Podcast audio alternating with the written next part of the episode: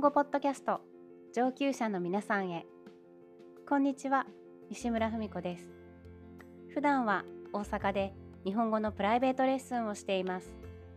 このポッドキャストは日本語学習者特に上級レベルの方 JLPT、N1、N2 レベルを想定していますので基本的に日本語のみで進めていきます。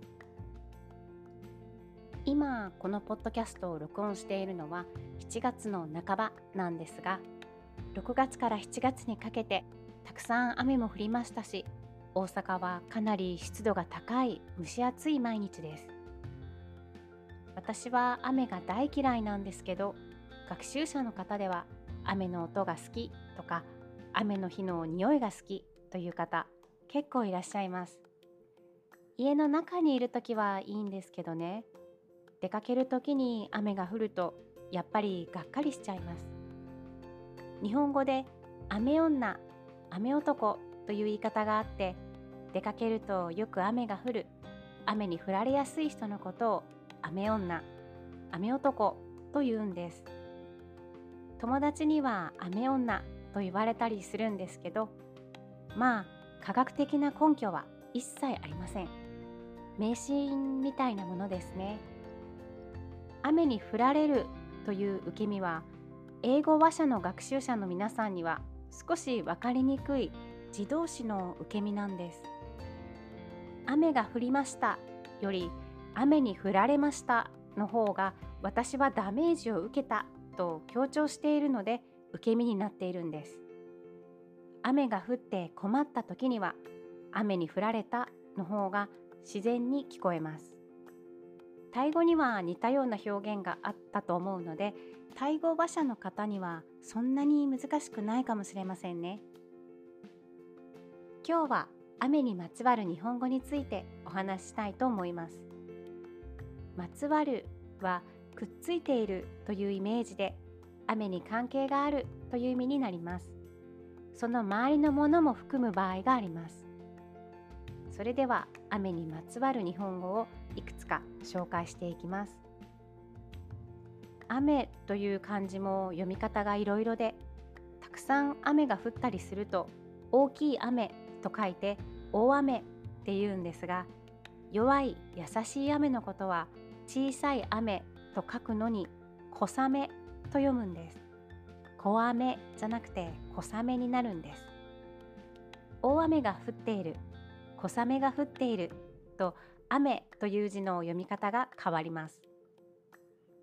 細かく言えば気象庁が決めている天気予報を発表する時のルールでは弱い雨と小雨では小雨の方が弱いそうです。ただ一般的にはなんとなく弱い雨が降っていたら小雨が降っていると感覚的に使われることが多いです。さらに霧のような細かい雨のことを霧に雨と書いて霧雨と読みます。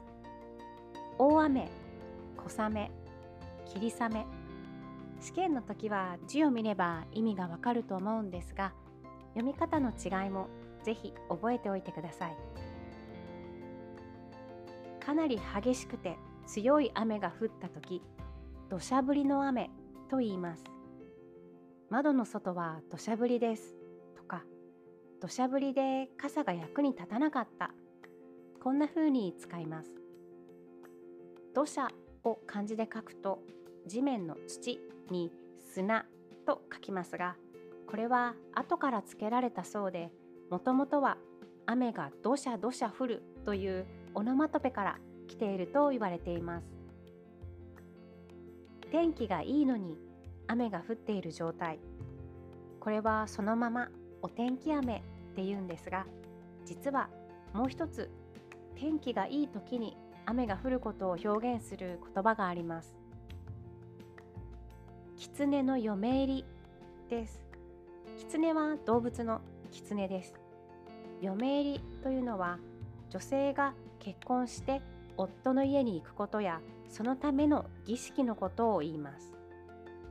最近ではあまり使わない古典的な表現かもしれませんが私が小さい時は晴れているのに雨が降っているとあ狐の嫁入りだとまだ使っていました。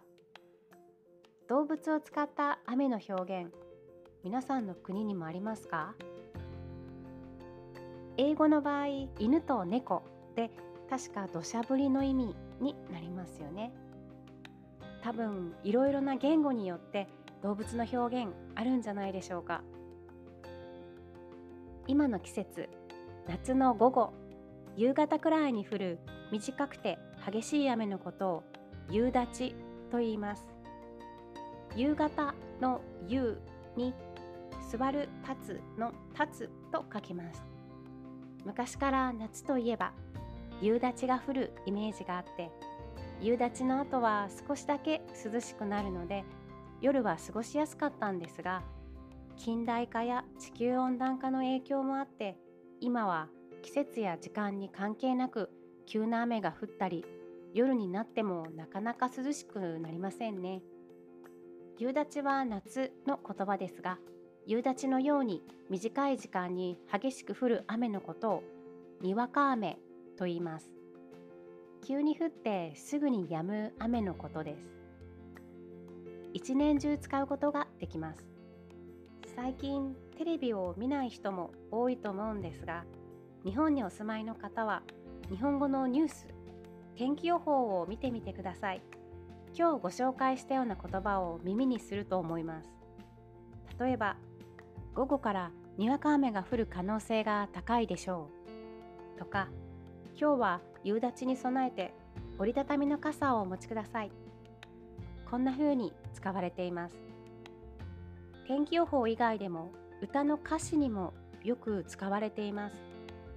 土砂降りの雨の中という表現や夕立が晴れたら会いに行こうとか雨のシーンってロマンチックなのかもしれませんね。今日はここまでにしたいと思います。説明欄にアドレスを載せていますので感想や Amazon でのサポートもよければ送ってください。いただいたメールやメッセージいつも励みになっています。ありがとうございます。やる気が出るし心から嬉しいです。Amazon のサポートギフトは日本語関係の本やテキストを買うのに使っています。